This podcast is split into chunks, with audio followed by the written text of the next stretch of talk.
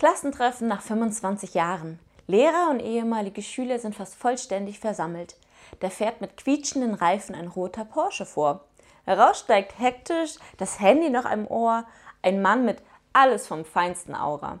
Während er noch telefoniert, schauen alle raus und rätseln, wer das wohl sein könnte. Als er schließlich den Saal betritt, spricht ihn der Mathematiklehrer an.